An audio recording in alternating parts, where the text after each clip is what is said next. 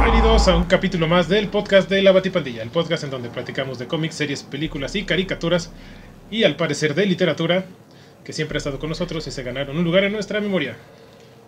Y en nuestro cocoro. Muy dentro del cocoro, muy oscuro cocoro. ¿El cocoro? Eh, hoy tenemos un capítulo muy especial. Uno de nuestros capítulos, yo creo que sí es un capítulo con una temática de terror muy padre. Porque, pues además, para esto, antes que antes de entrar a- al tema, pues como cada semana está aquí conmigo Dulce. Hola.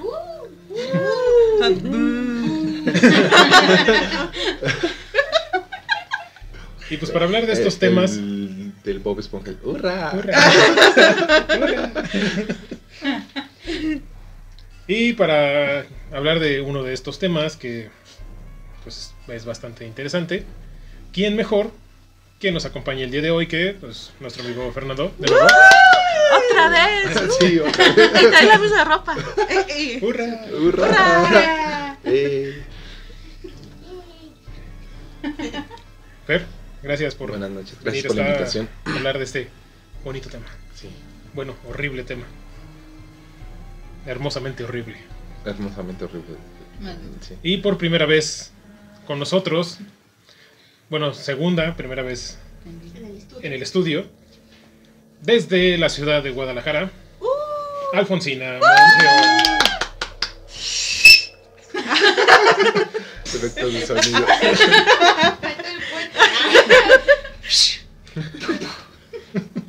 Alfonsina, ¿cómo estás? Muchas gracias por recibirme. Está muchas gracias. Estoy muchas gracias. Súper Es un nuevo estado de ánimo. Bien nerviosa, gracias. Hoy con, con Fer, Alfonsina y Dulce,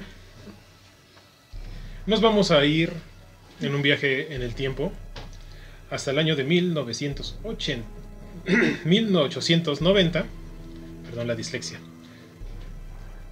para conocer a este autor y su obra, un autor llamado Howard Phillips Lovecraft.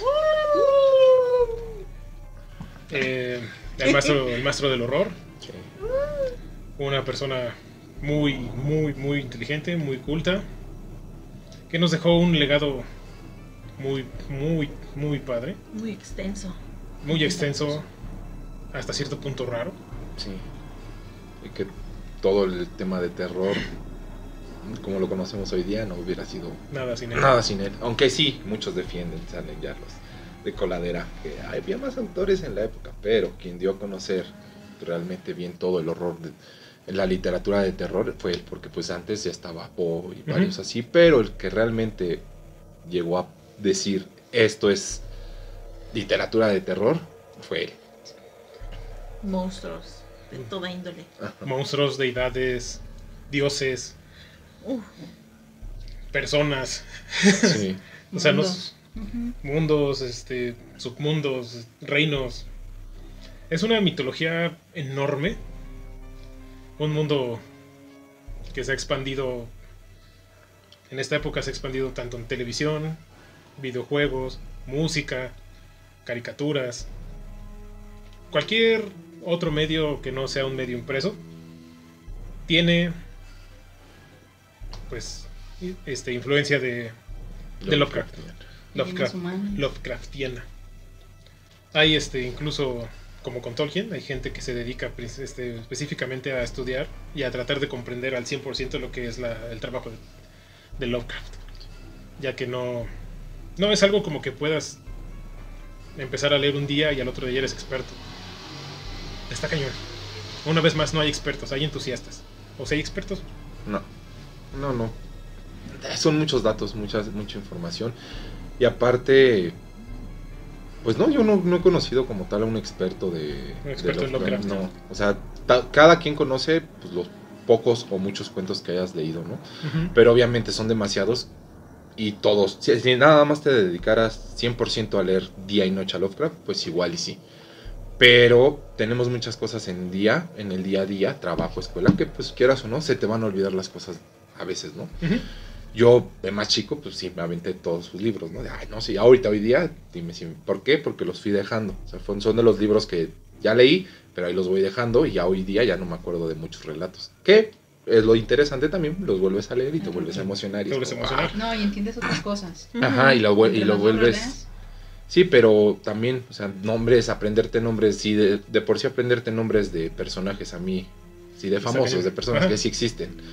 Luego no me las aprendo, No, y luego los nombres tan facilitos que tienen. sí, Ah, sí. bien impronunciables. Ya Sí. sé. Por la lengua del Sí. hombre.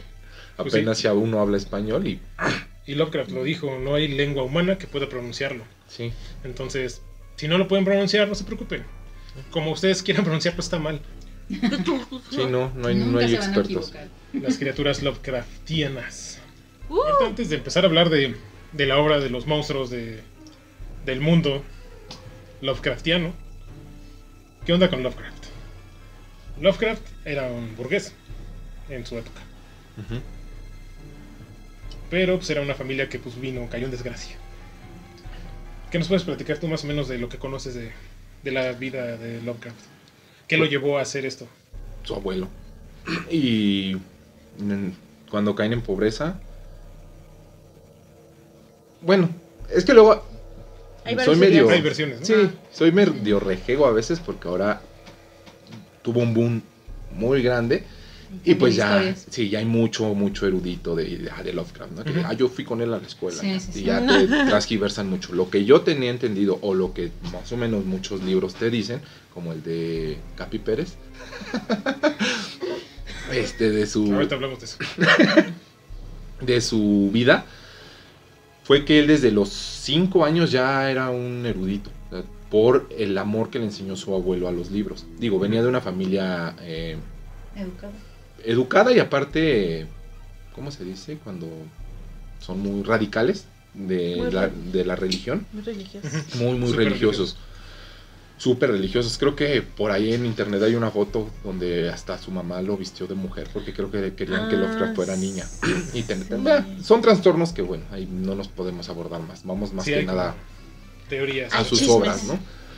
¿Qué digo? Muchos de sus problemas mentales, pues los puedes plasmar aquí, ¿no? Pues, le sirvió para muchos sacar todo lo, lo que tenía en la cabeza. Aquí. Según yo, cuando el abuelo tenía una biblioteca enorme en su casa, este, a Lovecraft le enseña el amor por los libros y la historia. Y Lovecraft se fascina por la historia de Oriente, por las pirámides, todo eso. Y a los 5 o 6 años él ya había escri- escrito su primer libro, un cuentito corto, que se llamaba, no me acuerdo qué era, que eran los... Algo de Abdul Hazaret, que se supone años después lo, in- lo implementa en que es quien creó el Necronomicon. Pero ese fue su primer Su primera ah, su historia. primera historia y era chiquito. Que para, la- para su, su edad de Lovecraft tenía, ya está muy bien redactada y tenía ya, era una pequeña historia. Esa la, la guardó él por muchos años. Después aún caen más en pobreza la familia. El abuelo fallece, venden toda la biblioteca donde Lovecraft hizo su mundo. su. Y pues empieza eh, a Lovecraft a enfrentarse al mundo real. Y pues en esa época, pues sí, muchos critican o, o juzgan, ¿no? De que Lovecraft era racista, que era, pues, eh, burgués, eh, todo eso. Son épocas. A Love- Lovecraft, como todos, no elegimos dónde nacer. Y él, pues, para mí, muchos pueden estar en desacuerdo, muchos no. Para mí, demuestra demasiado que el seguir aprendiendo nos ayuda a cambiar y que tengas la mente abierta y estés dispuesto a cambiar, pues, bueno, seguir estudiando y todo eso es lo mejor que puedes hacer, a solo es encerrarte.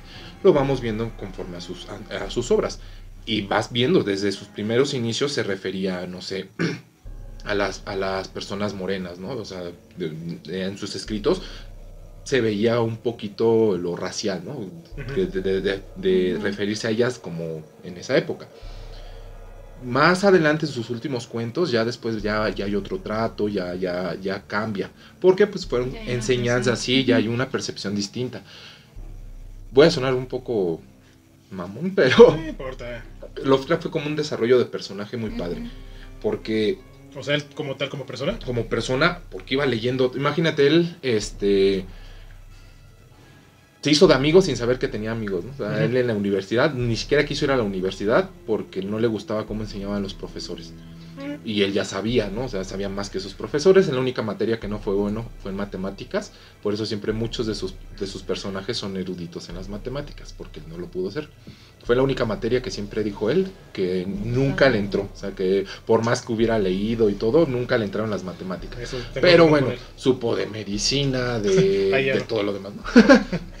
este, en la universidad él empieza, que de hecho creo que los tienen en un museo, eh, a él, él empieza a es- a escribir eh, unos como los que te venden en el chopo, de los periódicos, así de que nadie quiere, así de, ah, yo soy independiente, toma, empieza Ah, a sacar, periódicos. ajá, Sí. lo- en la Ah, universidad le dan un espacio, sí, así de, ay, sí, Sí. para que no esté molestando, sí, toma, escribe, ¿no? Dale al rabito. Ujú, Y él empieza a escribir y empieza a tener cierto ciertos fans en la universidad que les empezó a llamar eso, de quién escribe esto, quién escribe el otro. Este y pues muchos, digo, creo que sí los tienen en una universidad. Ahí es creo que cuando publica Sí, su primer libro publicado bien bien, Sí. si no mal recuerdo, es El monstruo en la cueva que es muy cortito y está muy padre, que pues, re- tra- habla de eso, de un monstruo en la cueva. y pues ahí se empieza a hacer famoso, le empiezan a decir que qué onda, era muy malo. A mí- había- hay veces que no sé si en- enorgullecerme de eso, pero hay veces que yo me siento como él porque era malísimo para sus finanzas. Creo que lo más que cobró por un libro en toda su vida fueron el equivalente hoy a 500 pesos. Y para él fue así de no más soy rico. Como todos se lo dieron siempre, o sea, como siempre estuvo en una familia acomodada, cuando se independiza y la universidad, porque estudiaba para ellos, le ponen casa, le ponen todo y él no gastaba en nada, casi no comía y de la nada. Llega un encajoso y te dice, ah, toma 500 pesos. Ah, ya hice mi fortuna. Creo que, si no mal recuerdo, hasta donde yo me quedé, es lo que más había cobrado por un libro. Hasta Claro. ese momento. Hasta ese momento. ¿Qué digo ya? Ahorita los que tienen las regalías de todo Sí, esto, que, que fue una editorial, no me acuerdo cuál, de las que le empezó a pagar, la que dijo, no, tenemos puño y letra ajá, de él, y pues fueron las que ya se... pues, por-. Él tiene, él tuvo descendencia así como No. Tolkien. no, no, no, no, No. nada. O sea, no Tú- hay nadie que no. pueda conservar el legado. Murió él y murió. O sea, la única es, es su esposa, que pues, es ex esposa y ex esposa. Su primer novia, si mal no recuerdo, primera y última novia la tuvo a los 29, creo. que Fue la que hizo con, con la que hizo todo. con ella hizo todo, todo lo que. ¿Por qué? Porque era muy. Muy raro él. O sea, era en- no socializaba, no le gustaba a la gente. No lo dudo ni tantito. Sí, o sea, él, él se prefería meterse a es- a escribir y a estudiar y estudiar y escribir y estudiar y todo. O sea, si tenía relaciones este, humanas era para, oye, escribí esto, a ver, dame esto. Cuando entra, empieza el proceso de la universidad y todo eso, él empieza a conocer a más, a más este, Personas. escritores de terror, ¿no? Que le empiezan a, inclusive ahí conoce a su, a su novia, que queda fascinado porque pues era una mujer letrada en esa época, a él le habían Uh, enseñado que pues no, eso no era, no era correcto, ¿no? Su mamá pues muy religiosa y todo, y él ve que pues esa mujer está a la par de él, y pues eso le, pues, le emociona a él. De hecho, hay- tienen dos o tres cuentos juntos, que, que imagínate, la, lo- la invitó él a, a colaborar con ella. Y, este, y esta chica lo empieza a pues, a hacer barrio, ¿no? Así de vente para acá, vamos a hacer esto. Ajá, que era muy extrovertida. Sí, para él, barrio. pues eso sí fue así como de... Sí, fue ay. el equilibrio para él. Ajá. De hecho, lo que le Para decía... volverse loco. Pues sí, pues, Bueno, ustedes saben a lo que me refiero. este, lo que te decía la otra vez detrás de cámara, de la montaña, de las montañas de la locura, que fue en esa época cuando él conoce, o que pasó todo esto de transición, de lo racial y todo, porque no, no me acuerdo en dónde leí que él estaba en una fiesta y estaba, estaba su novia y había varias etnias. Y pues él se quedó así como de, El shock. Ajá, de por qué un moreno Ajá, porque está, todos están ajá, conviviendo. por qué él que debería de estar en el, no sé, en el mercado está aquí, En el campo. por qué el mexicano que debería de estar en Arreglando el- mi jardín. ¿Qué me Ajá, ajá, ¿Por qué me junto con esta chusma? sí, Ajá. y, ¿Qué y pues, pues sí les ¿Por le fueron diciendo así Sí. de, pues hay más, ¿no? Y él, pues ese, en esa noche yo creo que fue su boom Ujú. para despertar todo esto. Y ya después, meses después, o años, no me acuerdo, sacó Las Montañas Las de la Montañas de Locura, Locura. que más o menos te habla de eso, de que tú tienes tu civilización y pues encuentran otra en las Ya. montañas y pues, todo lo que tú creías Se con desmorona. anterioridad se Se desmorona. desmorona, sí. Y ya me extendí mucho hablando. Ya. Está súper bien.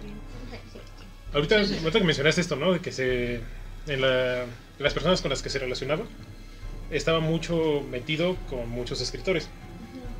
Uno de estos escritores que se, se carteaba con. Porque era mandarse cartas, no había WhatsApp. Ujú. Con los que se carteaba con, con Lovecraft era Robert E. Howard. Robert E. Howard es el creador, escritor de Conan, el bárbaro.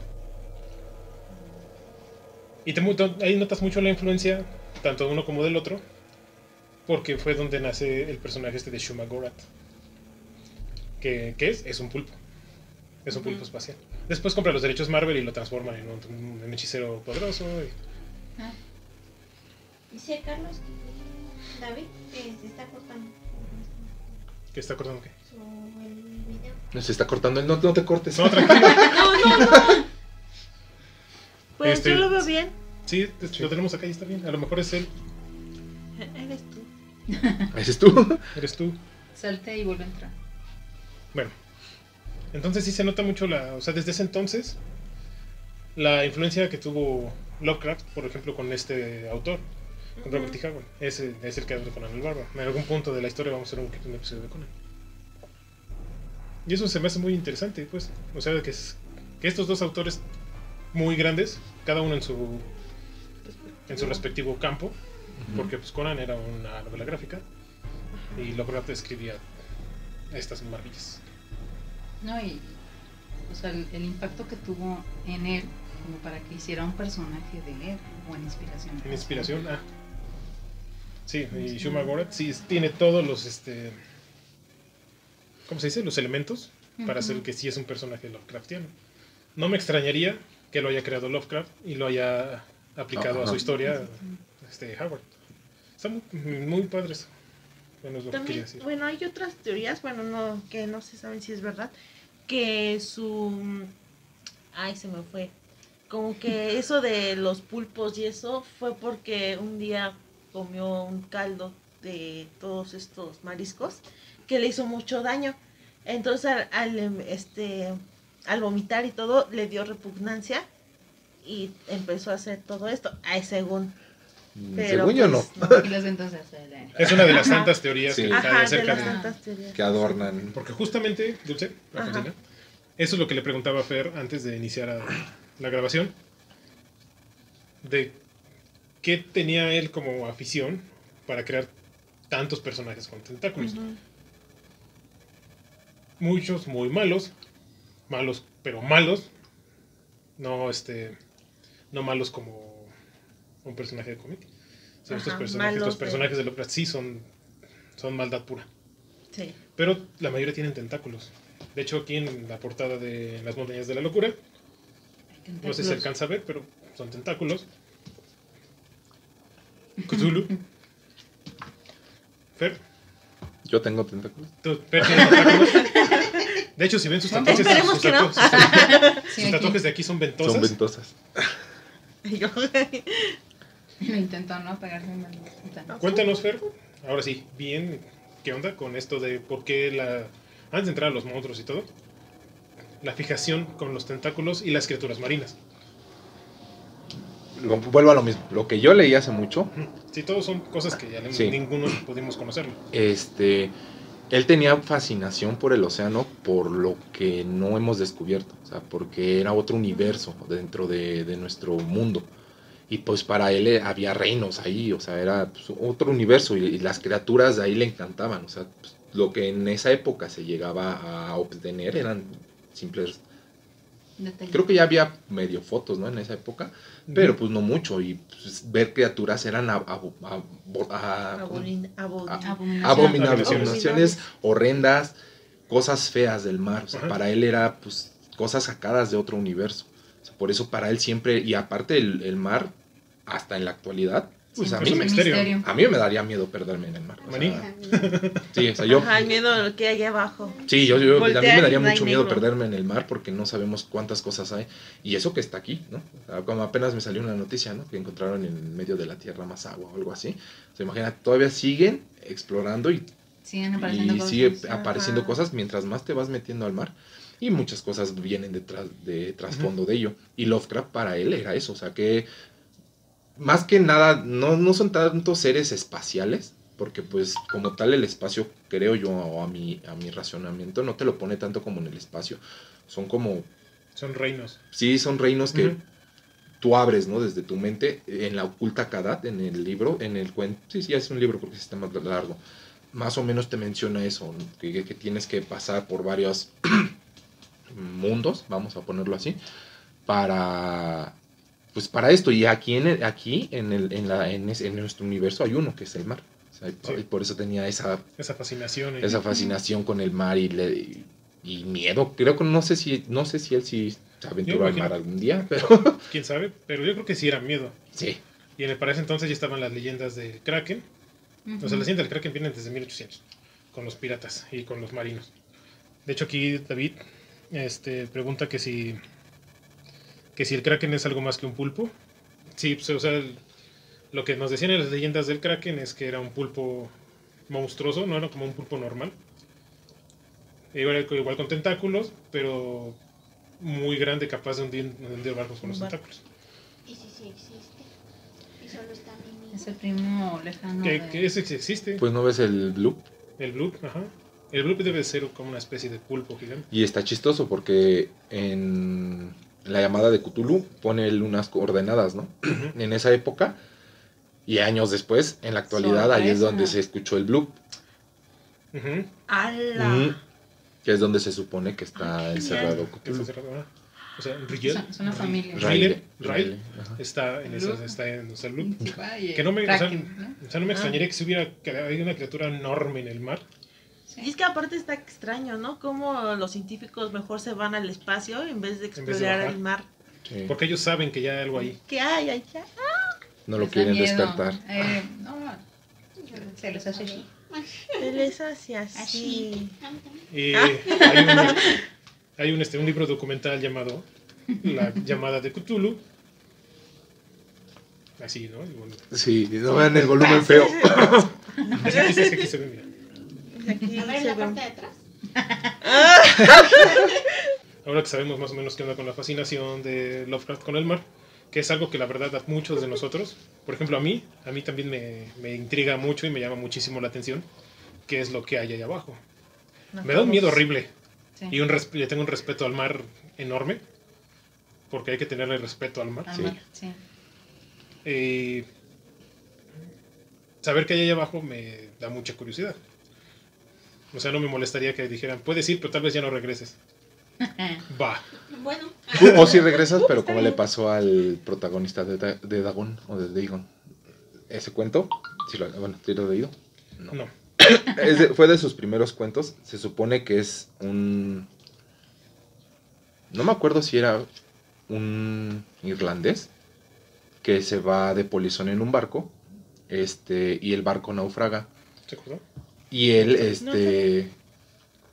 Y él despierta en una isla, ya que el barco naufragó y todo, despierta en una isla y la isla está pues, repleta de cadáveres y de cosas como mozas o cosas así. Y pues él se, se adentra al mar a, a buscar qué hay, pero no, no encuentra vestigios de, de humanidad ni nada. Sigue adentrándose y en medio ve un monolito gigante. Y cuando baja ve que está tallado. Y pues dice, obviamente, si se está tallado, quiere decir que hubo humanos an- aquí. Pero empieza a escuchar ruidos y todo, y le sale una criatura que se sube al monolito, que es el dios Dagon, Dagon, y se le queda viendo a los ojos. Y él se desmaya y se vuelve loco. Cuando Sí. regresa a la tierra, cuando lo encuentran los marineros, él empieza a describirlo y le dicen, estás loco, Estás loco. tuviste náufrago, son alucinaciones, y él ya no sabía si era verdad o no. ¿Qué es lo que nos podría pasar, no? O lo que puede pasar, o muchos loquitos, ¿no ves que luego nos dicen, ah, es que Ay, yo vi sí. esto? Cuando el personaje que se supone eh, eh, estás tú siendo en el cuento, logra ver cómo... Porque aparte en el cuento eres bien aferrado a, a querer ver lo que está tocando ese, ese músico. Porque se supone que tú llegas a una guardilla, como siempre te las ponen los en sus cuentos, así, este, enmohecida, una... Lúgubre. Sí, lúgubre, morada y todo. El chavo pide un cuarto y le dicen que solo está la parte de hasta arriba, pero que si no le molesta, que tiene un vecino que en las noches toca y que él le dice que no, no importa. Pero todas las noches se escuchaba que producía una melodía hermosa. Y él pues dice, no conozco, no conozco esta melodía, de qué, de qué autor es, de qué intérprete, todo eso. Y lo empieza como a terrorear de, oye, ¿qué, escribes y todo?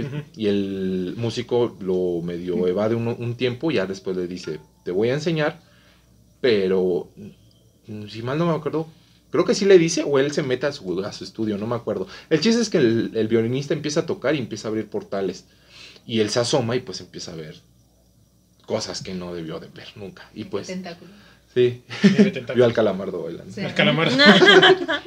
Y pues igual quedan, quedan tocados y pues la gente no les cree, ¿no? O sea, cuando les dicen es que vi esto, pues no, no te creo. Y los tiran de locos. Sí. Pero pues muchas cosas así, o sea, tienes que tener una impresión muy fuerte, que es más o menos lo que ponía Lovecraft, que en tu, prácticamente tu cerebro se te eh, apaga un hemisferio de, la impresión de ver algo que no puedes imaginar, ¿no? O sea, pues, sus monstruos, Las sus- cosas que los humanos no deberían Sí, ver. o sea, Por el contrario, se te activara. Sí, o, ajá, o dependiendo, como a este, este, ay, el personaje que te dije que es Lovecraft, se me fue su nombre, Eh, Ran- Ah. Randolph Ca- Carter, que, es, que se supone que él sí es, sí es erudito y sabe más sobre el Necronomicon y todo eso. Pero, pues sí, sus, dios, sus deidades, sus dioses, todo. Lo que me gustaba mucho, o lo que me gusta mucho de él, es que igual te investigaba al 100, así, 100, 100, 100, casi 90% de lo que mete en cada cuento es, es real, ¿no? O sea, de lo que te- si te menciona algo, estaba ahí. De un proceso científico, así se hacía, o sea, sí se metía muy bien a investigar, no nada más era como, ah, pues eran científicos, y no, hasta te pone en las montañas de la locura, una vez que te pone, empezaron a buscar un, este, un, tal, tal, tal. Un este, ¿cómo se llaman? Este, un fósil de tal periodo, de tal, tal, tal, tal, tal, tal. O sea, cosas que dices, pues no, pero es- está padre porque hasta aprendes de otras cosas.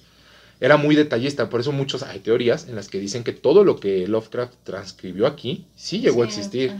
Por eso muchos adornan o abarcan la teoría de que el Necronomicon sí es real, pero pues no, hasta él lo dijo, ¿no? O sea, el Necronomicon no lo, ni lo he terminado, entonces se murió antes de terminarlo, Sí.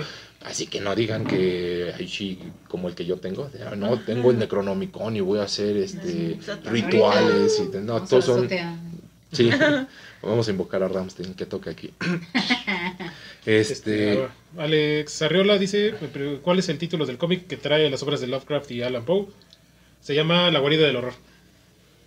Lo publicó Marvel hoy por el 2010. En fin. la sombra sobre el mismo. Suriel nos dice que, que Dagon es uno de sus mejores relatos y que La sombra sobre Innsmouth, también es muy bueno, como La sirenita para degenerados. o sea, cualquier obra de. La sirenita que leas. La obra de la Sirenita. No, la obra original de Serenita no es para. Está bien. También es para degenerados eso. David nos aventó un, un buen comentario. Dice: Recordemos que en tiempos de Lovecraft era muy usual el consumo de opio y ajenjo. Sí, Alucin- alucinógenos bastante potentes. Perdón, tengo. ¿Los lees dulce? ¿Qué? El, ¿Eh? el- Eh, consumo de apio y ajenjo. Opio. sería peor. El consumo de. Alucinógenos. Alucinógenos bastante potentes, por lo que una experiencia mala como una intoxicación por mariscos podría ser algo traumante para quien estuviese bajo los influjos de dichas sustancias. En caso de alguien tan bueno para escribir, pudo ser el detonante de un, un universo así. Pues Lovecraft no consumía ninguna sustancia. De hecho, para él, hasta lo que yo sé, no lo conocí ni nada, pero lo que se tiene, no consumía nada de eso. De hecho, en el relato de, de Dagon, empieza hablando de que el personaje que está loco, que me encanta eso, pone eh, al principio del cuento. Este, escribo esto bajo una gran tensión mental, ya que ni el, ni el opio más puro me hace acabar con las voces que hay en mi cabeza. Porque Lovecraft, para Lovecraft, los que consumían todo eso era pues alguien pues, pues mal, o sea, algo, algo, algo. Sí, o sea, malo. para él no, o sea, para, es lo que yo veo, lo que yo percibo, No usen drogas. que ajá, que no, o sea, no, sí, no usen drogas, Ah, no sé como Stephen King. No consumen apio. No consuman apio. Apio, no. Mary Jane. Y lo de los. Ahora sí que lo de los loquitos en la vida real. Ves que siempre salen las tías, ¿no? Diciendo que los locos, los que están hablando solos o hablan puras incoherencias, es porque ya vieron otras cosas. O porque su mente se abrió más. Sí, Que no están locos, sino que su mente se abrió más y nosotros somos los que están estúpidos. Que no pueden controlar todo lo que. Y es algo de lo que está hablando ahorita Fer con los relatos, de los personajes que ven a los monstruos, que ven a estas deidades, que se piran. Entonces quizá ellos ya están en otro nivel, sí, como la película de Lucy, pero no usen drogas. sí, pues, eh, cada relato, cada cuento, este, el tuyo, ¿cuál es de los que has leído, cuál es el que más te ha interesado? El de, de mí, Cthulhu, o sea, ¿Sí? sí, o sea, soy súper súper básico en este tema. Cthulhu. O sea, Cthulhu y las montañas de la locura y Ran- eh, Reanimator.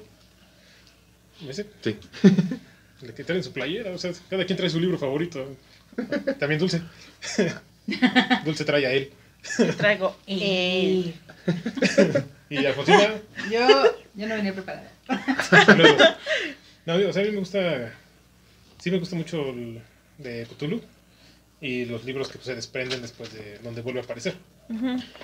Pero en sí, el personaje, la historia que te. como Desde que te la van narrando al principio, de cuando encuentran las tablas, que te platican de los esquimales carní, de los carnívoros caníbales, Los cañones. de cómo estos esquimales caníbales son malos, o sea, sí son unas personas malas, unas malas personas que no dudarían en matarte porque vas pasando por ahí. ¿Cómo te va contando eh, cuando, te, por, cuando por primera vez te escriben a Cthulhu?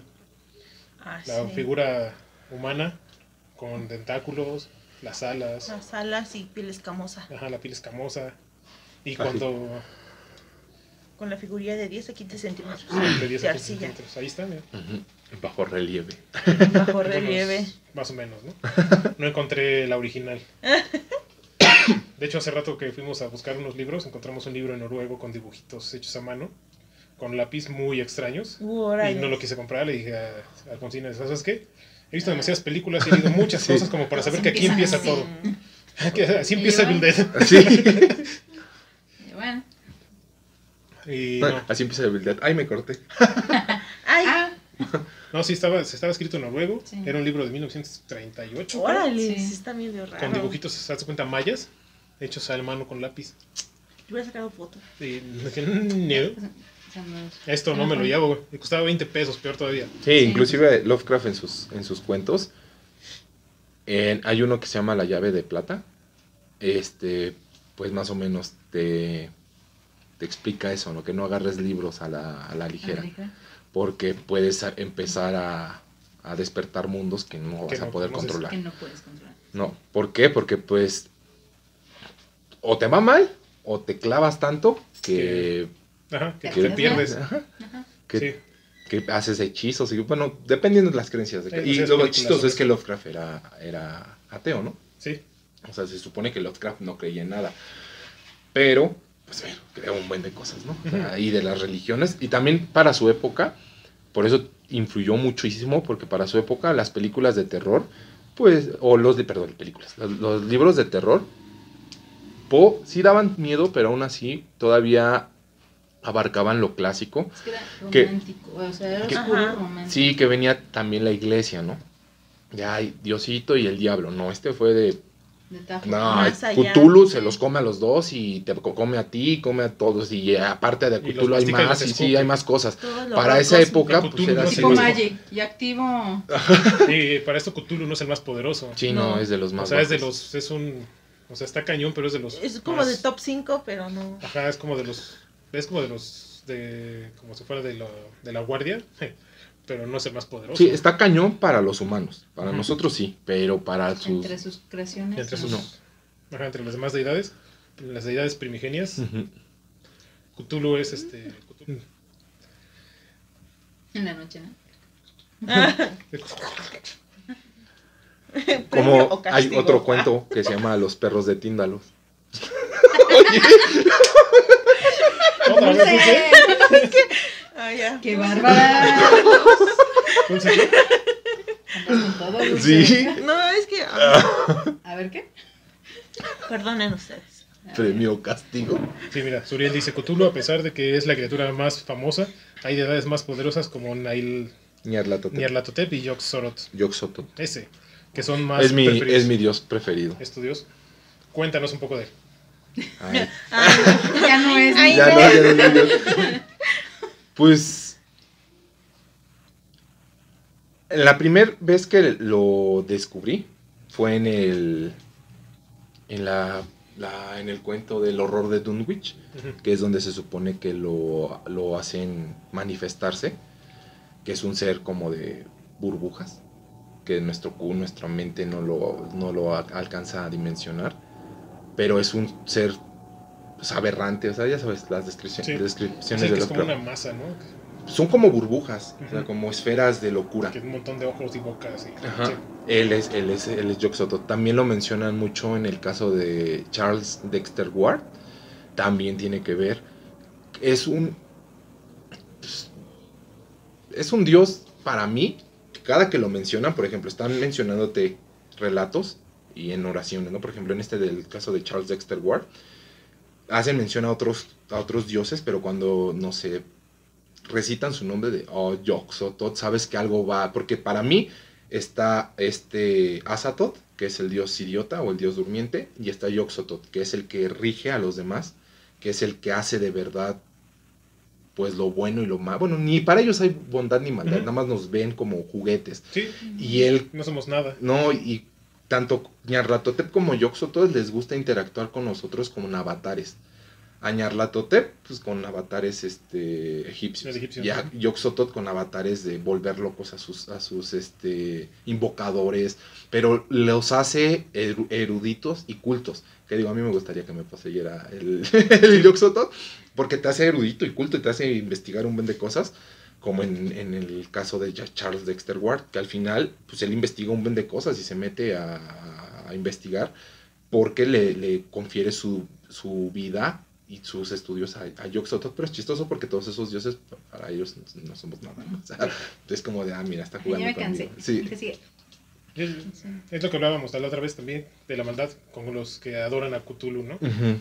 De que piensan que Cthulhu es este, que va a llegar y nos va a salvar. No, hombre. Sí. O sea, Cthulhu el día que despierte nos va a cargar el payaso a todos. Sí, y como tal una descripción como de, de Yog-Sothoth, pues no te puedo dar tanto porque te digo, son burbujas así, pero a mí lo que me atrapa es lo que te digo, que cada que se menciona en sus cuentos, sabes que va a estar Algo más feo, o sea, si, o sea, si de por sí va feo el cuento y te mencionan a Yog-Sothoth, ya, Ya sabes, dices, esto va a acabar mal. esto va a estar bueno, Esto va a terminar. esto, va- esto, esto va a estar, esto va a estar Tienen el bueno. presentimiento de que algo va a pasar. Sí, que menciona también a Shubnigura, a los demás, ¿no? A los demás primigenios, que también son un buen de nombres que luego ni me acuerdo. Los, hijos de Cthulhu, este, Ah, sí. deidades inferiores, Los profundos. Los profundos. sí, muchísimas cosas. Pero la mayoría, todos le tienen respeto y miedo a. Ujú. Lo que te digo es Y el con que, mucha razón. Porque es el que está abajo de Azatoth, que es al dios que tienen du- durmiendo. Que cuando él se despierte, nos vamos a, nos vamos a extinguir. Que los mismos dioses saben que todos somos un sueño de Azatoth.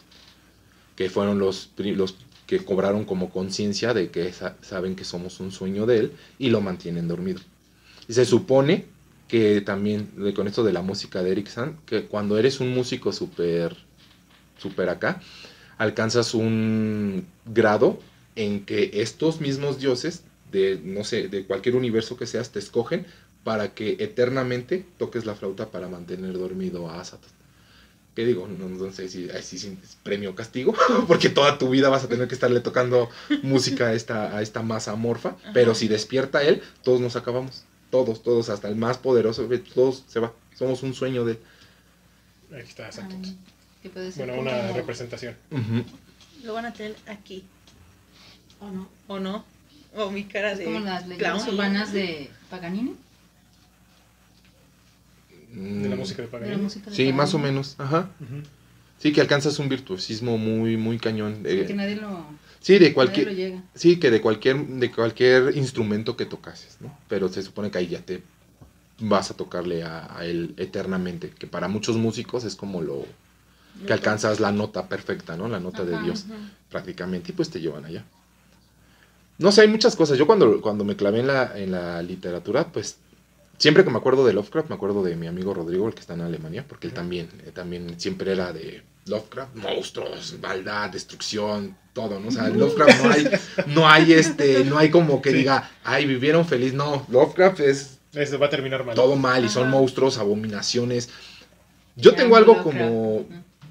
Como entre lo que me pasó con, les expliqué con Harry Potter, o sea, de que a ese tipo de, de deidades las hagan cute, porque ya Lo dices, no te lo estás, digo, es fanatismo, pero luego es como, sí, sí sabes lo que estás leyendo, sí sabes lo que estás trayendo puesto, o sea, no voy a decir que es una deidad súper mala y que te la describen en todos los libros donde la describan, que es una deidad que te va a matar y la pones cute. Bueno, a mí eso sí es Sí. como de... ay. No, sí, o sea, el Cthulhu Ajá. Chibi Kawaii Ajá. no está bien. Sí, no, yo sí digo, bonito. Pero. Ah, pero no es bonito. No, No es tiene bonito. por qué verse bonito. Sí, o sea. no. O sea, para mí eso es como que Lovecraft no entra en eso. Acá. Tengo una imagen de Shogot. Shogot. Sí, se ve muy masa. extraño. Otra masa que no, otra masa sin, Y es que todas esas imágenes pues son creaciones de los son este, ajá, de, de, lo que fans. escribía, porque Son- pues tratan de ser representaciones Ajá. acerca de los de las criaturas que te o de estos monstruos que Lovecraft iba, iba mencionando. Hay muchos fans, muchos artistas que hacen sus versiones de eso. Sí, Porque, por ejemplo, con Azatoth, dice, o sea, burbujas. son burbujas y aquí te lo representa como un pulpo con muchos ojos. Ujú, Entonces, Sí, cada, cada artista le da su, ajá, Su toque. Cada- su toque. ahí es donde entra el, el imaginario de cada quien. O sea, Lovecraft te da las bases, ¿no? Diciéndote, no, pues es que son burbujas, es un monstruo que no puedes, que tu mente no puede concebir. Entonces, pues como tú lo veas, está bien. Sí, muchos dicen, a ver qué es lo que mi mente no puede, con trazos a lo menso, pues hasta ahí. ¿no? Yo lo hice bien. Ajá. Por ejemplo, ahorita lo que Con te decías, nombres. De que quiero ver yo la película del color que cayó del espacio, donde sale este Nicolas Cage. Nicolas Cage, que, man- que he visto buenas referen bueno, buenas reseñas de la película, que sí está muy bien hecha. En el mismo libro te dicen que los colores, pues eran colores que nunca habíamos visto, o sea, o sea como morados o así, pero que lo- el humano jamás había visto. Que digo, ¿cómo haces algo que te dice el mismo creador? No lo visto. conoces. Ajá. Sí, Es como, ah, pues era de este, Amazul. era Azul. azul. Sí, justo así. Vamos a buscar. Y es, y- y es algo de que tiene Lovecraft en sus relatos, de que él te deja, él te describe, pero te deja a ti imaginarte lo que tú pienses o lo que tú quieras acerca de sus monstruos. Porque son cosas tan raras, cosas tan monstruos tan que no tienen ningún sentido. Y está padre, lo mismo, lo mismo pasa con los nombres, como se los mencioné hace ratito, ¿no? Que Lovecraft dijo que los nombres de estas deidades, por ejemplo, otra vez, ¿no? Cthulhu, Azatoth, este, el que no puedo pronunciar, ¿ven? Lo hizo bien. Este, Ka- Katanit, Katit, ¿la conoce? Catnip, catnip. Katnit, Catnip de los gatos. Hierba de gato. Ahora entendemos. catnip. O sea, son nombres que los humanos no pueden pronunciar. Y como los digas está mal, entonces, ¿para qué te, Impronunciables en la lengua para qué te, te- te esmeras en tratar de, de descubrir qué es lo que es? ¿Cómo se dice? ¿Tú tienes algún libro favorito, Alfonsina? ¿O algún personaje que te haya gustado mucho? Pues yo creo que. Digo, no me acuerdo así de detalles, pero Reanimator también me gusta. Y. Hulu, Hulu, Glu, Glu, Glu, Glu. Clu, clu, clu. También yo creo que sí. Es que es tan.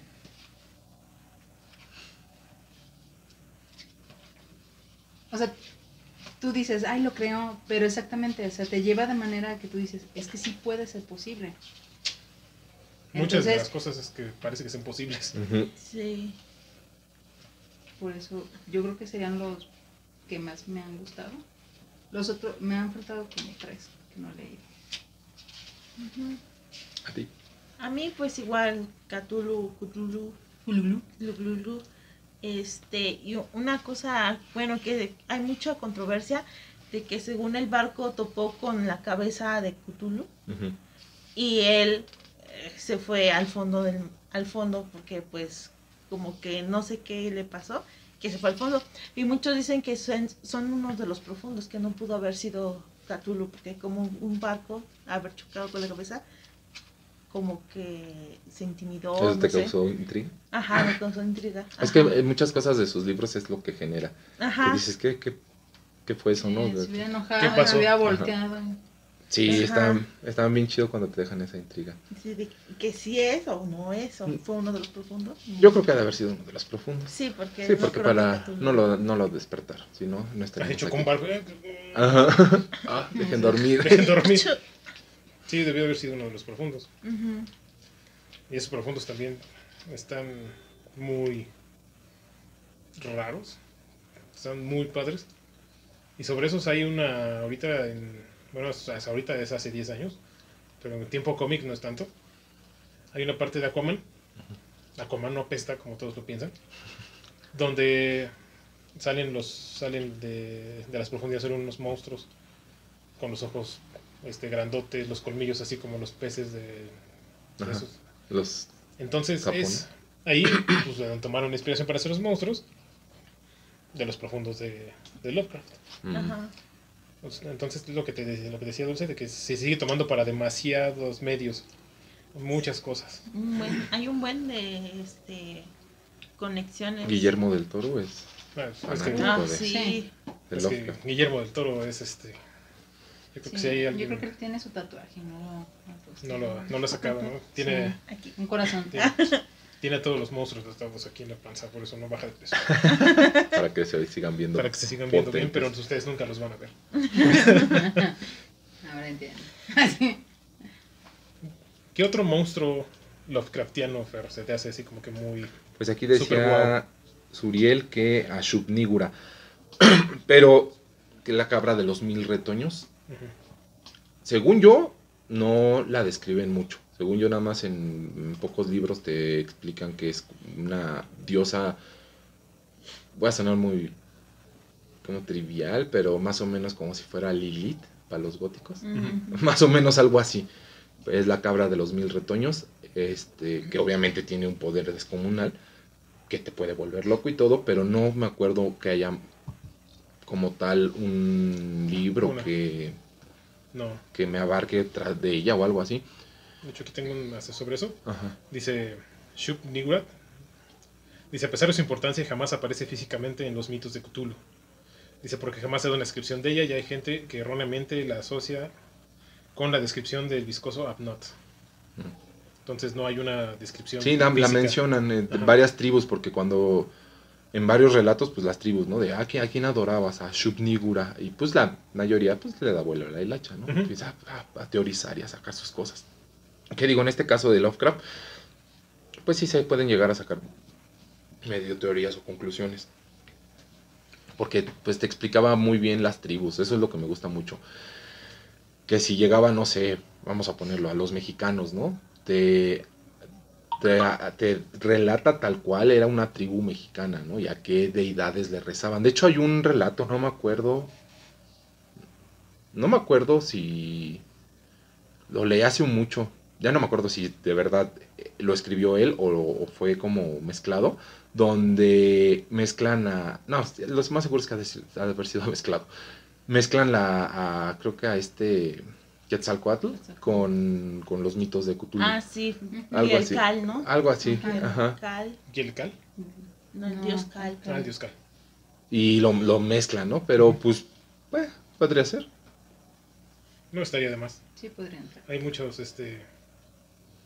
Muchos de los, ¿cómo se puede decir? Seguidores de Lovecraft que han creado sus propias historias. Sí, muchísimos. Viéndose a través de lo que eran las historias originales de, Lovecraft. Sí, pues muchos, de hecho hay muchas vertientes de muchos escritores novatos y todo, que de hecho Lovecraft lo dejó como, úsenlo, que pueden usar libremente a, los, a sus dioses para crear subdioses o tribus, cosas así, y usar abiertamente los nombres de su, de su mitología. Ujú. Y pues no sé si yo soy escritor nuevo, puedo decir, ¿no? Ay, con- eh, mi personaje fue a una tribu en tal lado y adoraban a un dios tal, un tal dios Cthulhu, ¿no? Y lo puede poner y algo así. Y pues de ahí na- nacen más monstruos, más relatos, que ya se volvió, pues es- Stephen King sacó de ahí cosas, o sea, muchos, eh, Muchos han sacado. muchos han sacado más. Eh, Mike Mignola con, con Hellboy in Hell. Ahorita vamos a hablar de todo eso. Ya. Ya, la producción dice que ya. Suerte, Marcos, en tu entrevista de trabajo. Y Bye. antes de irnos de. Facebook, dice Alejandro Arreola que en distintas culturas nos dicen que todo es posible, que existen formas de vida y o existencia que nuestro entendimiento, y me la quitaron. Gracias, Uri. nuestro entendimiento no alcanza a comprender estando frente a ellos. Incluso nos dice que las criaturas de tus pesadillas son seres de las cuales no pudiste escapar con vida en una de tus tantas vidas. No me extrañaría. Obviamente hay cosas que no podemos entender, que no comprendemos y si las vemos no vamos a saber qué hacer. Hay... Existen dimensiones que no podemos ver. Tal vez en otra dimensión donde estamos ahorita hay otros seres raros. Y en algún momento ellos nos ven y dicen, ay, mira esos changos sin pelo. Entonces, no sabemos qué hay en, la- en los otros planos. ok. Y Lovecraft nos intentaba explicar que hay más cosas en otros planos. Ujú. Que quizá él los vio, quizás no. Así Puede porque ser. también está la teoría, ¿no? Que él no es de este mundo, es de H.P. Lovecraft, Ujú. que venía de otro, de otra cosa. De otra O que dimensión. Pues, de otra ok. dimensión. te- como mucho de... A mí me gustan mucho sus relatos porque... O al menos yo cuando los leo me siento yo el personaje, ¿no? O sea, te, te hace que tú te sientas el personaje. En el cuento de los perros de Tíndalos, ¿no? Es cuando los perros de Tíndalos igual son unas mm, bestias que te, se te mandan o te manda un hechicero muy, muy, muy, muy hábil, que creo que los perros de Tíndalos obedecen a Ñarlatotep. Pero el chiste es que un- mientras un perro de Tíndalos te siga, no puedes estar en un- ningún lugar donde haya esquinas, porque se supone que en las esquinas ellos aparecen y la gente se vuelve loca, porque no puedes estar en, no puedes ya habitar interiores, tienes que estar cuidándote de todo y si te duermes también pueden llegar y te van a Ah, cazar y te van a llevar. Ah, tienes que prácticamente dicen que cuando te maldicen con un perro de Tíndalos, Ya no vuelves ya a no, dormir. sí, ya no tienes escapatoria. Y muchos se vuelven locos. Porque ya no quieren, no quieren dormir, no quieren estar en cuartos con esquinas. ¿Por qué? Porque si no, ahí te vienen los perros. Y pues, No, bien, sigue, sigue. pues ahí eh, como lector, pues, bueno, mucha gente puede decir, te digo, a los que nosotros realmente pensamos ver como locos, no sí, sabemos. así a ya hay mucha gente, hay Sí, mucha gente sí. que, que no sé, que ahorita que ya gracias a internet te enteras de muchos casos, ¿no? De, ay, pues mi abuelito pensábamos que, estábamos, es que estaba loco y, y hicimos venta de garage y encontramos sus libros, ¿no? Y es un buen de libros de magia y brujería. Libros y en cosas- noruego con dibujos Ajá, y cosas así y dices, no, y si no estaba loco, y si tu abuelo estaba No, y más... si hay personas que tienen fobia a las esquinas, Sí. Sí. de hecho. Ujú. Este, Ah. Ah, eh, ayuda. Sí, ya este, voy a quitarle las esquinas a la casa. Sí. Vivo en un triángulo, No. ¿qué hago? Vivo en un triángulo. no, pero, ¿sabes? Ahorita menciona que mencionabas lo de no me puedo quedar, no te puedes quedar dormido, no puedes acercarte a las esquinas porque llegan los, los, este, los Perros. y te matan. Me suena mucho a la marca de los condenados de Berserk. Ándale, algo así. Guts no puede dormir porque se lo carga el payaso. Sí. Obviamente no hay nada de las esquinas, pero si Guts se duerme, los, de, este, los demonios aparecen y, Y lo matan. matan. Ah, esto ya más adelante. ¿Qué? ¿No? Te Sí, lo- después de, después de donde nos quedamos el Vean el episodio. Golden Age. The Golden Age. Después de The Golden Age, ahí ya te explican qué onda con la marca. Pues sí. Por ejemplo, ese, ese. No sé, cuando yo leí lo de. Está como o los abuesos de Tíndalos o los perros de Tíndalos. Pero a mí se me hace más cool los perros de Tíndalos. Sí. Suena como más. Los abuelos. Tienen Es que los abuelos se escucha como que. Como españolete. Ah, como español Eh. y como que más tierno. Ah, te van los abuesos de Los Tíndalos. abuelos de Oye, Tíndalos. tío. Hostia. O sea que te han flipado. Y sí tiene razón Alfonsín, hay, hay gente que tiene miedo a las esquinas. Pues igual algo han de haber visto. Igual así. algo. Eh, o sea, es que Algo Lovecraft, inconsciente. Lovecraft, no sé, él estaba en otro plano. De- Definitivamente no estaba con nosotros. Sí, no, él... Bueno, me refiero al mundo, ¿no? Pues. De hecho, en, en el libro de... Léanlo. Está un poco largo, pero léanlo. Vale mucho la pena. Charles Dexter Ward. Más o menos te, te explican eso. O sea, de- en ese, en la, en la búsqueda soñada de la onírica Kadat. En el- las montañas de la locura. En el reanimador. Que mientras más te adentras, siempre va a haber, por más escéptico que seas, siempre hay esa mezcla de magia. De, de, de, no sé, soy el reanimador, ¿no? Un erudito, científico y todo, pero no puedo lograr dar vida. ¿Qué necesito? Ah, pues miro unos escritos con lenguaje antiguo, ¿no? A ver, y ah, lo logré. A ver qué pasa. A Ajá. medianoche en un bosque. Sí, Ah, casi. Sí, y pues Ay, me corté. Lleva Ay, me corté. Chin. Y pues en, en esta, en este, porque justo ahorita que me, que me invitaste a esto, pues, estuve pensando, dije, ¿de cuál tengo más fresco los relatos? Pues fue de ese, que fue el último que leí. Este, te explican que este Charles indaga sobre su, su árbol genealógico, de- porque le, viene de una familia acomodada, pero no tiene, tiene papá, ¿no? ¿Y ¿Por qué no tengo papá? Y era un chavo muy eh, extrovertido.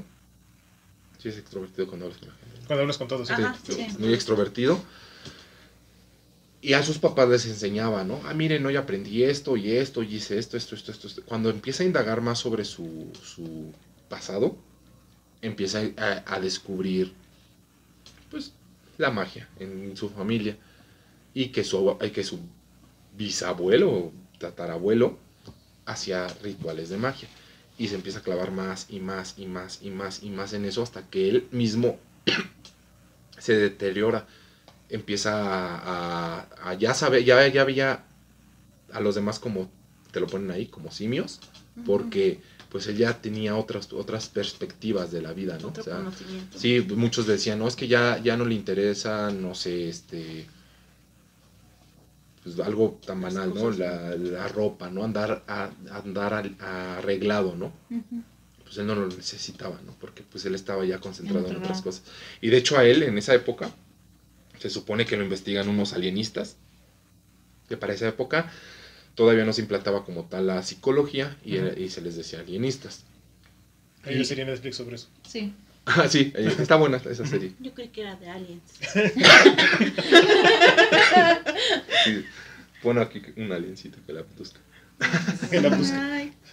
Este.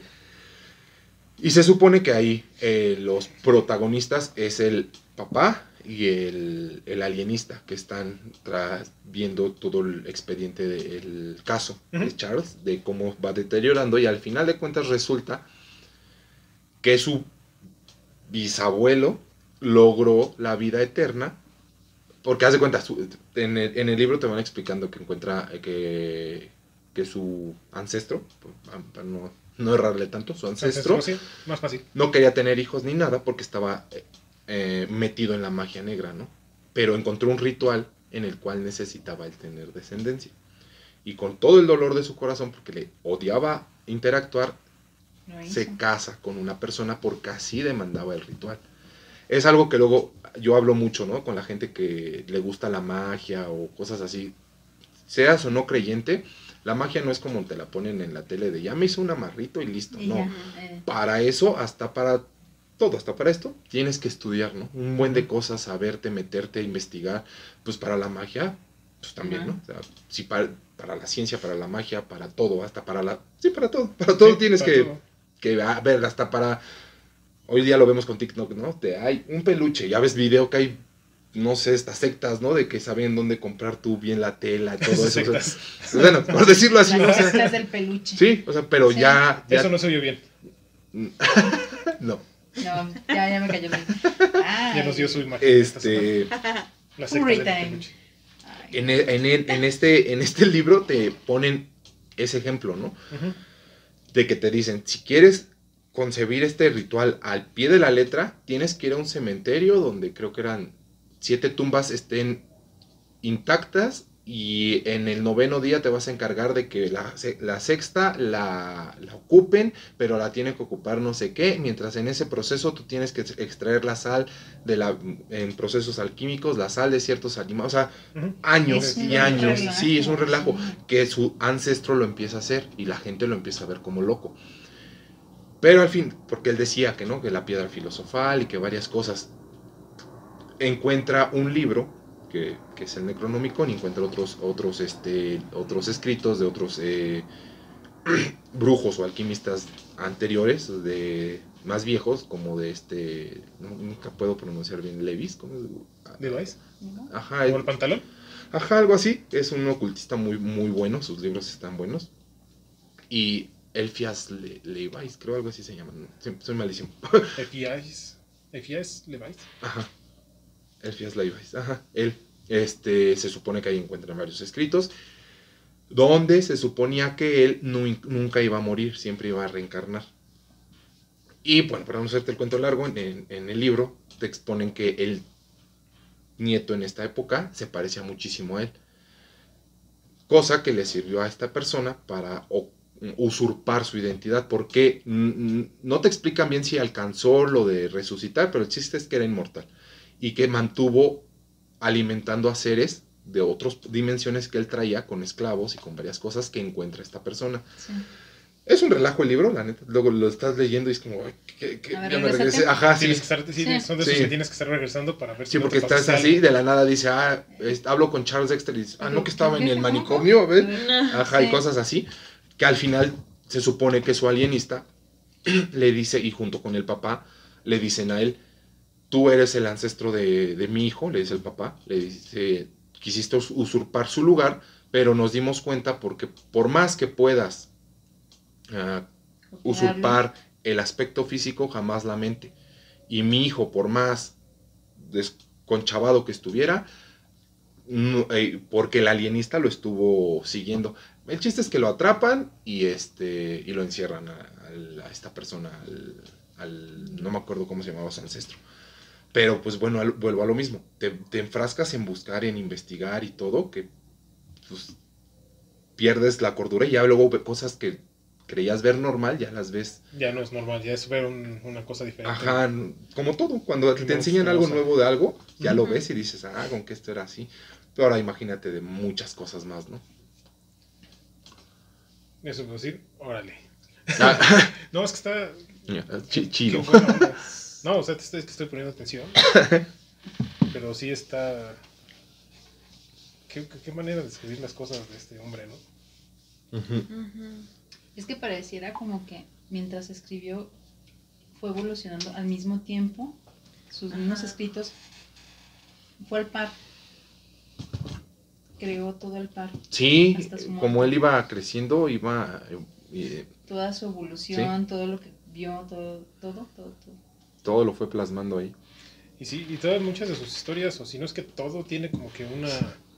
Todo se engancha en algún Conexión. punto, ¿no? Se conecta. Se llegan a Sí. medio conectar sí, De y a hilar. Aparecen a Catulo en otras cosas. Sí, o no sé, el protagonista de tal cuento está investigando y ah, en este periódico, eh, así pequeños guiños, ¿no? Desapareció un embarcamiento de no sé qué y ya dices, ah, este fue de este libro, así. Sí. Te los van. Maestro de los Estergay. Te los van poniendo el maestro de los. Este. Estergay. De los Las pronunciaciones no son Sí. o sea, Sí, pero, o sea, sí está, está bien padre como prácticamente, o sea, su mundo de Lovecraft, como, dices, ya sea por guiños o porque este personaje aparece en este, o porque este personaje peleó con Cthulhu, y Cthulhu derrotó a este, y, y te va contando todo, todas las historias en algún punto se conectan, aunque sea un guiñito, como los del periódico. Eso está súper bien. Eso quiere decir que él tenía una, un control sobre su historia, bueno, sobre sus historias, que hacen que todas sus historias sean una historia muy grande. Sí. Sí, como la mayoría de esos escritores, que, Ajá. que ya ya no. lees algo y dices, ay, no tiene sentido, no sé, con como Stephen King, ¿no? Con lo de la, en la hierba alta, la película de Netflix, Mm. Sí. que pues, la puedes ver y, ay, no tiene sentido. Y, y Y sí, ahí tiene sentido con La Torre Obscura, con Los Niños del Maíz y con este, si no mal recuerdo, con Cujo, creo. Ese Cuyo. La pequeño... niebla, ¿no? mm, ¿Cuál? no, Con La niebla. creo que también. Pero es un pequeño cuentito que te Sí, viene con todo. O sea, mientras ellos están en la hierba, alguien más está haciendo... Ah, y con... Porque Christine, el, el coche también de- llega a entrar en algún punto de algunas otras historias. Sí, Y el cementerio de mascotas. por una piedra, la piedra que de hecho que alimenta la hierba, es uno de los meteoritos en los que vino It. Viene también ligado a eso. Ah, O sea, sí, pues hace un... Yo no me acordaría de nada de eso. Y- no, es, es, eh, tienes que clavarte muy bien con alguien. O sea, tú elegiste a Lovecraft. Por ejemplo, Arturo, que estuvo con nosotros en Sandman, él se clavó, se clavó con Stephen King. Él es así como que es el- el- uno de los entusiastas de Stephen King más, Grandes. más grandes que conozco. Ha leído prácticamente todo. Saludos Arturo, si es que estás viendo. Saludos. Espero que sí. Yo admiro a muchos a los que, a mucho a los que leen a It, a, It, a It. Stephen King, tengo sueño, perdón. Este, porque también son muchísimos cuentos, muchísimas historias y son grandes. No, o y sea, son densas. sí, son como 200 libros los que tiene Sí. ¿no? King. Y pues todos se conectan. Ajá. Y es como, no, ma, también los que son fieles seguidores de. Stephen King también, no, ma, tienen, tienen que tener un buen de memoria. Sí. Porque aparte, tesis enteras sobre eso. sí, porque aparte vienen ligados, ¿no? Lo de la Torre Obscura. Si no, si no has leído la Torre Obscura, no vas a entender los demás. Y es como, ah, Luego no, son como 10. ¿no? O algo así. El Terror, Terror Oscuro es muy largo. O sea, muchas de las historias de Stephen King, Stephen King se, se dice de huir con muchas de sus historias. Terror Oscuro es larguísimo. It es un librote de este. Así, no hay muchos grandes. Cristina está tan grande. Cementerio de Mascotas también está bien enorme. El Resplandor. El Resplandor. Creo que Carrie es de las más pequeñas. Hay uno que se llama El ciclo del hombre lobo. Una cosita. eh. El Domo. El domo es grandote también. es- Y está, el Domo está muy bueno. Pero ya nos estamos desviando hacia otro Sí. autor. Pero ese autor también tuvo mucha influencia Sobre de- él. sobre porque pues el- su universo cosmogónico pues viene también de, de o hace señas también o guiños a, a Lovecraft y eso también Sí. está bien chido. Pues en la niebla, cuando nada más ven el- la sombra Ah, y que sí, se ve, nada más se ven como tentáculos. Digo, no, no se ve claramente un tentáculo, pero se ve el movimiento y Se ve. sí, tú dices. Sus guiñitos, ¿no? De, Ajá, Sí. De fan. Ujú. Ujú. Y se aprecia, Steven. Steven, si nos estás viendo, aquí está tu lugar. ¿eh? Comenta. Coméntanos ahí qué, qué te parece. Si te inspiraste en alguno de las criaturas Lovecraftianas. Y bueno, ahorita los de las esto podríamos estar hablando toda la noche, todo, toda la noche entera sobre las criaturas. Pero Lovecraft, además de sus libros, de la literatura se ha extendido hacia otros medios.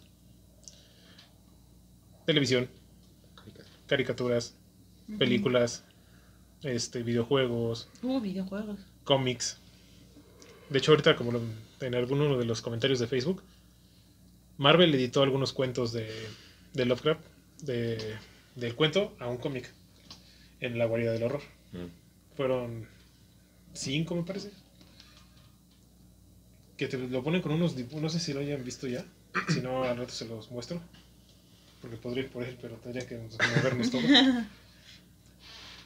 Te- los dibujos sí te llegan a dar este un toque de miedo y escalofríos Mm. conforme vas leyendo las historias. Son cuentos de los cortitos, o sea, no crees que te pusieron ahí las montañas de la locura. Mm. Son cuentos pequeños, igual de, viene con Edgar Allan Poe. Que Edgar Allan Poe también está cañón. Sí. Y además su historia personal, su vida y cómo murió. Es un misterio. Está muy padre. En las caricaturas también hemos tenido muchas apariciones, sobre todo de Cthulhu. Sí. La Billy Mandy. En Billy Mandy, en Los Simpson, En Los Simpson. en Los Simpson, South Park. en Los Simpson Homero. O sea, va- está el culto de, de Cthulhu. Entonces, ya sabes, en Springfield pasa todo, ¿no? Y lo invocan. Y cuando se va a comer a Cthulhu, a, Cthulhu, a Homero, le dicen, no, es que a mí me prometieron tal cosa y dijeron que tú. Se corta la escena y Homero se está comiendo a Cthulhu. No, no lo viste ese. Es una, es una de las historias de la casita del horror. Mm. Creo que es la se hace como cuatro. O sea, sería como la 29. Por ahí. Ah, de las nuevas temporadas. Ah, con razón. Eh, Está, está, está divertido. En South Park también ya apareció Cthulhu. Cartman lo, lo invoca Lo invoca. Para, Para- matar a Justin Bieber. para matar a Justin Bieber. Muy buen este. Cuando, estás, cuando, cuando está vestido de, de Kun. Cuando es un superhéroe, invoca a Cthulhu para poder matar a, a Justin Bieber. y lo mata. Ricky Morty también es un guiño. Oh, sí. Como lo dijo Capi Como lo dijo Capi Pérez. Ay. Lo hemos versionado varias veces en- durante el episodio. Creo que es momento de que sepan, ¿no? ¿Qué onda? Hace unos meses yo compré un... Pedí el libro de, de la llamada de Cthulhu en Amazon. Y cuando lo recibo, me llega este bonito libro con una portada bastante padre.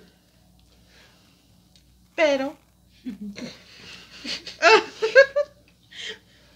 Chan, chan, chan. De hecho, el episodio va a ser en blanco y negro y aquí se va a poner colores. Este. me vengo con la. La, la sor- Sorpresa. la sorpresa de que una persona que no tiene absolutamente nada que ver con el tema, ni siquiera tiene como que el conocimiento, o eso nos da a entender. Tal vez es un erudito de Lovecraft. Pero aquí no lo es. Viene con la introducción de Capi Pérez. Capi Pérez es un comediante, conductor de TV Azteca. Que pues no. Sí, lo han de conocer. Sí, así. Capi No nos demandes. No nos, no nos no nos puede demandar. Yo compré, compré el libro y desafortunadamente le toca algo a él. Legalmente. Legalmente le toca algo a él y aquí está. Yo disfruté mucho la llamada de Cthulhu. Pero... Pero no inventen la introducción de Capi Pérez. Y cito. ¿Has visto la bizarra serie de Rick and Morty? Entre sí, entre no. Te platico de qué va. En ella, un científico loco, Rick, viaja por múltiples líneas temporales acompañado de su inseparable nieto, Morty, quien además de ser su ayudante y compinche, también es el responsable de poner en cintura a su abuelo en el momento en que descabelladas aventuras los ponen en peligro, cosas que suceden en cada capítulo. Mm, y ya. Ah, no hay que seguir porque si no. Sí. Basta de comerciales. Así dice. No, así dice. Ay. ¿Por qué lo que interesa aquí es la parte en donde ambos personajes pueden saltar de una dimensión a otra? Las consecuencias de hacerlo y, sobre todo, el escritor que sentó las bases imaginarias y no tan imaginarias de los viajes cósmicos a través de lo que ahora conocemos como el multiverso. Tampoco es como que te vaya a hablar de alguien desconocido, aunque la verdad sí era un tipo que se la vivía bajo una piedra y que en pocas pre- personas frecuentaban cuando estaba vivo y coleando. Me refiero nada más y nada menos que a Howard Phillips Lovecraft. O Howie, como le decían de cariño. Howie. Ay, no. Un verdadero friki entre los frikis y el rey de los nerds. Cuando nada ni siquiera se inventaba la palabra. ¿Por qué? Para empezar, imagínate, fue un huérfano de padre y lo criaron su mamá junto con dos tías solteronas y su abuelo. Quien más allá de ser el típico viejito agrio, se convirtió en algo que así como su primer bro. Estoy citando, ¿eh? Bro. Y uno de los buenos, pues prefería dejarlo en casa en lugar de mandarlo a la escuela. Bla, bla, bla, bla, bla. Las mil y una noches. Leyó las mil y una noches completitas en su casa. Y las raras veces que su jefecita lo dejaba salir con los demás chamacones de la cuadra, en lugar de trenzarse a golpes y jugar pesado como lo hacían ellos, él los organizaba para representar obritas históricas basadas en textos históricos. Bla, bla, bla, bla, bla, tonterías, tonterías, tonterías. Ahora pasemos a la parte chida de Howie.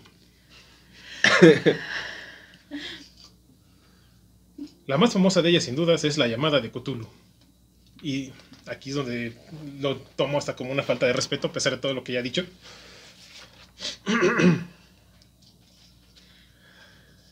Imagínate que un chavalón como de tu edad se entera que tiene un tío muy anciano y muere en extrañas condiciones, y entre sus cosas se encuentra una estatua con cara de pulpo y cuerpo de dragón. Y sí, es posible que con algo de apariencia humana también. Poquito después un detective se pone en contacto con el viejo y le cuenta un caso rarísimo en el que tuvo que arrestar en un pantano escondido a una secta de caníbales que, que danzaban alrededor de una estatua igualita a la del anciano, mientras que, casual, ¿verdad? En los árboles alrededor colgaban los pies de muchos cadáveres humanos, como si fueran testigos de aquel loquísimo ritual. Mientras tanto, en el mundo entero, personas de distintos países empiezan a tener pesadillas en las que aparecen ciudades deformes y monstruosas, sumergidas bajo el mar que hasta que, ah, ¿verdad? ¿Qué dijeron? El Capi me va a contar todo. Pues no, porque seguramente el Capi no ha leído nada. Porque lo padre de Lovecraft es que descubrirás que en tu propia cuenta tus finales bizarros, pero lo que sí te puedo decir es que todos ellos siguen siendo muy actuales. Por ejemplo, ¿conoces la película del Joker? Bueno, pues el manicomio donde está internado, Arkham, es una obra de Howie, entre muchas otras. Así que no esperes más y abre este libro, de donde otro mundo y seres de las estrellas vuelan a la Tierra, que ahora pisas. Pops, igual que en Rick and Morty, ni más ni menos. Capi. Pérez. Por eso nos burlamos de Capi Pérez. Ay, no. Tengo, tenía que compartir esto con ustedes, porque esto es lo que pasa cuando pones a alguien que no tiene absolutamente nada que ver a escribir la introducción de una obra tan importante como lo es La llama de Cthulhu. También compré este, Entre las montañas de la locura. Trae introducción por Alan Moore. Muy diferente. Alan Moore es el creador de Watchmen, de de Venganza, de Prometea. Y sí me dio mucho coraje, tanto que estuve a punto de regresar el libro. Pero dije, no, está bien, me quedo. Pero bueno, ya, ya me desahogué y ahora ustedes también están enojados. Esperemos que Y sí. así juntos nos desahogamos. Vayan ahí a hashtag Capi Pérez, no hagas introducciones, Sí, por favor. Ay, por no. favor. Hashtag Pérez. Sí. Sí. Bueno, regresando a nuestro tema. La música. Y no me refiero a la música de, De los cuentos. de los cuentos, sino a, a los, a los grupos de música, rock, metal, ¿Inspirados? inspirados en Lovecraft. Hay demasiada música. Ahorita que yo me acuerde, está Cradle of Filth. Hay una banda que se llama Nano War of Steel, no sé si ya la has escuchado alguna vez, que tiene la canción que se llama The Call of Tulu, pero o sea, pues es una parodia Sí. donde nos habla de un call center. Pero- Metallica. Sí, pues Metallica, Dream Theater, También. Therion, Septic Flesh. Morbid Angel. Massacre, Massacre. Monspell, Montspell también. creo que sí.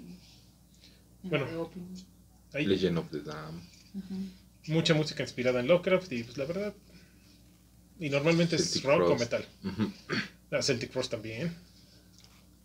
Tienen mucha, mucha, mucha música que pueden ustedes ir a escuchar.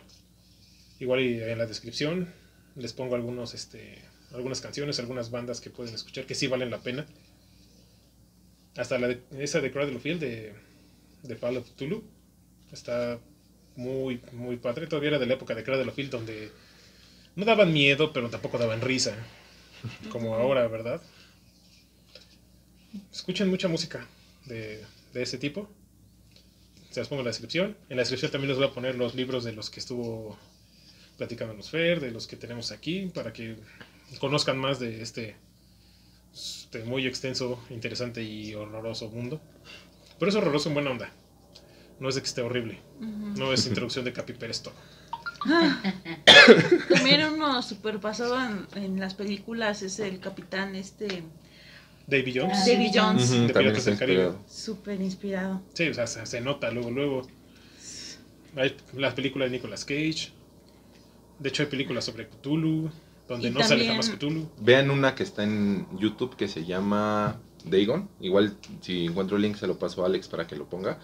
Mezclan varios cuentos ahí, pero está súper padre. Está súper, súper padre esa, esa película. Es como de cine independiente. Y está palomera, está entretenida. Y... Luego las de cine independiente están más buenas que las que hace Hollywood. Sí, Sí.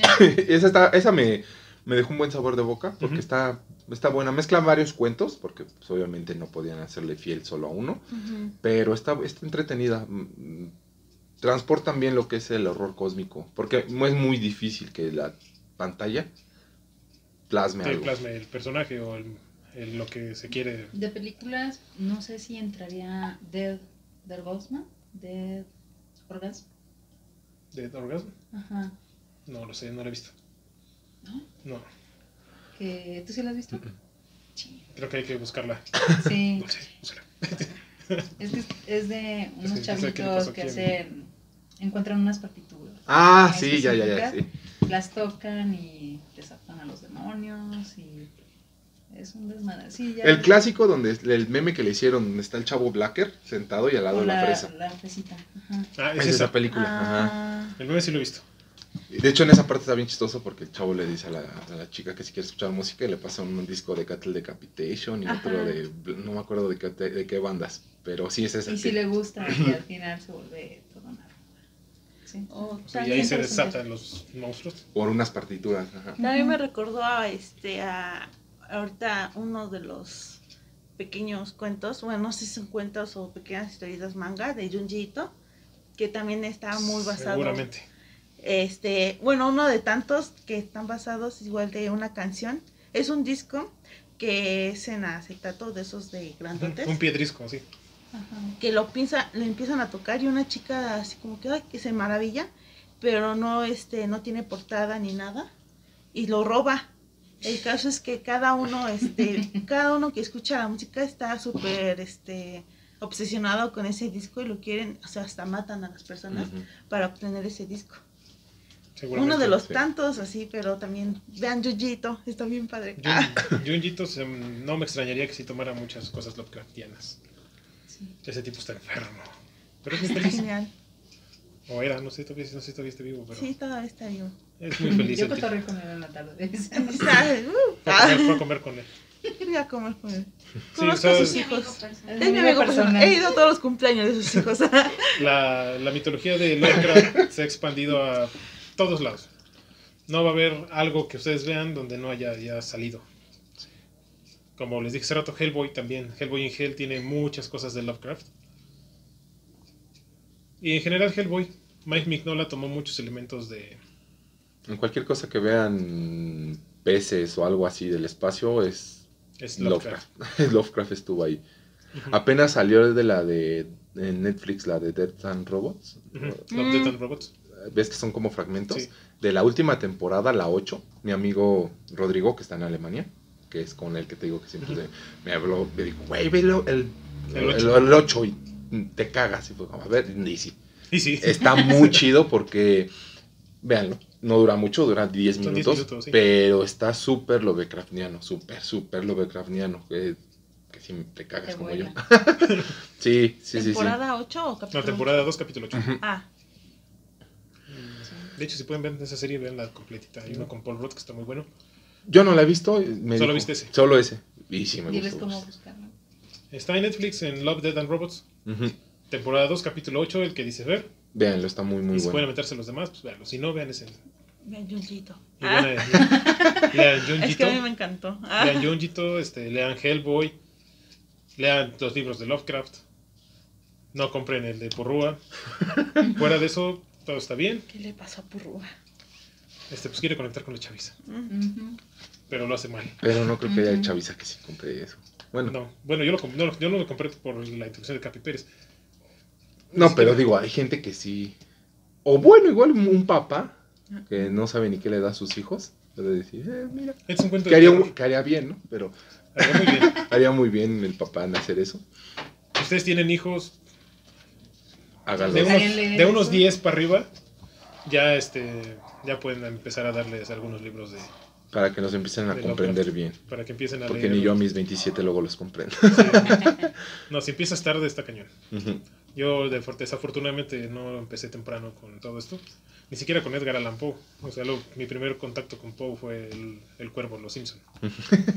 Pero pues para eso estamos, ¿no? En esta vida, para ir conociendo. Este, y si tienen hijos pequeños, empiecen a leerles Sí, pues, relatitos. ustedes, junto con ustedes, a leer algunos relatos de Lovecraft. Ya poco a poco ellos irán El Necronomicon estaba muy bien. Sí. Lean el Es, es Necronomicon. lectura ligera para dormir. Que, Para empezar. que a mí nunca me han dado miedo un libro de Lovecraft. Pero he conocido gente que sí dice que les da miedo. Sí, hay mucha gente que le da miedo. No, no sé por qué, pero es que para eso están hechos. Pero. sí, a mí más que es más que más que miedo me da suspenso a mí. Ajá. O sea, como- ¿Qué- qué va a pasar? pasando? Sí, pero hay gente a la que sí le da realmente mucho miedo. Sí. Y además, estos libros pueden este, echar a volar tu imaginación. Y te ayudan mucho porque Lovecraft usa palabras no muy comunes. Y eso está Ah. muy padre. Cuando Te lees, crecer tu vocabulario. ajá, empezamos a buscar y a ver y todo. Igual que este Stephen King o escritores así que usan palabras no comunes. Está súper padre. Tolkien, Sí, Sí, lean. Lean, en lean, general lean. Lo que sea. como dice el diablito de los Simpsons. ¿Qué? Miente, roba y escucha música heavy Heavy metal. metal. y lea Pero acá es lean. Lean a Lovecraft, lean a Edgar Allan Poe, a Tolkien. Lo que quieran, pero lean. Es más. Sé que estamos en una época en la que no es muy común, Sí. pero hay muchas cosas que pueden echarles a sus hijos a leer. Así pues, leer, o que piensen ustedes, ustedes los que tienen hijos. Y si no tienen hijos, lean ustedes. No está de más, Y Wikipedia e Internet ayuda mucho, pero no hay nada como esto. sí. Sí. En esto la- los escritores plasman su vida y todo. Está bien grandote. Está bien padre. Ahí empezado. Sí. Y bueno, pues a nosotros por ahora se nos acabó el 20. Muy buen episodio. La verdad, Esperemos me, les haya me la pasé, me la pasé bien, conocí Sí. muchas cosas, muchas historias de Lovecraft que, de, Lovecraft que no había conocido. Fer, gracias. Alfonsina, muchas gracias por estar aquí. Muchas gracias, Dulce. Gracias a producción, dándolo todo como siempre. Este, pues, la próxima semana tenemos un, un capítulo nuevo de Halloween. No les diré qué es, se van a esperar hasta el sábado para Chan, ver chan, chan. de qué va a tratar. Y pues, que comenten si han ah, sí, leído. obviamente, comenten ahí todos sus libros, todos sus libros Sus libros favoritos, cuál es su, ¿Cuál es tu libro favorito? su personaje favorito, su- Si les ha dado miedo algún libro. qué les ha dado miedo, si ustedes Si este, ya vieron alguna de las películas. o- o- o son adoradores de Cthulhu, no sé. Sí, claro. Que nos inviten. que nos inviten. Vámonos. Entre todos vamos a invocar a Cthulhu. Nos vemos Fatán. la siguiente semana. Espero que lo hayan divertido. Cuídense ¿Luego mucho. Cthulhu, Pan, Gunamik, Nala, Val, Pataj. Y ahorita. Cthulhu despertará de su letargo en Rile, Rile. Rile y gobernará Nos la vemos, cuídense mucho y lean. el que no puede suscríbanse, síganos este, en todos lados. El Vikingo Geek, TikTok, ya tengo muchos seguidores. ¡Uh! ¡Uh!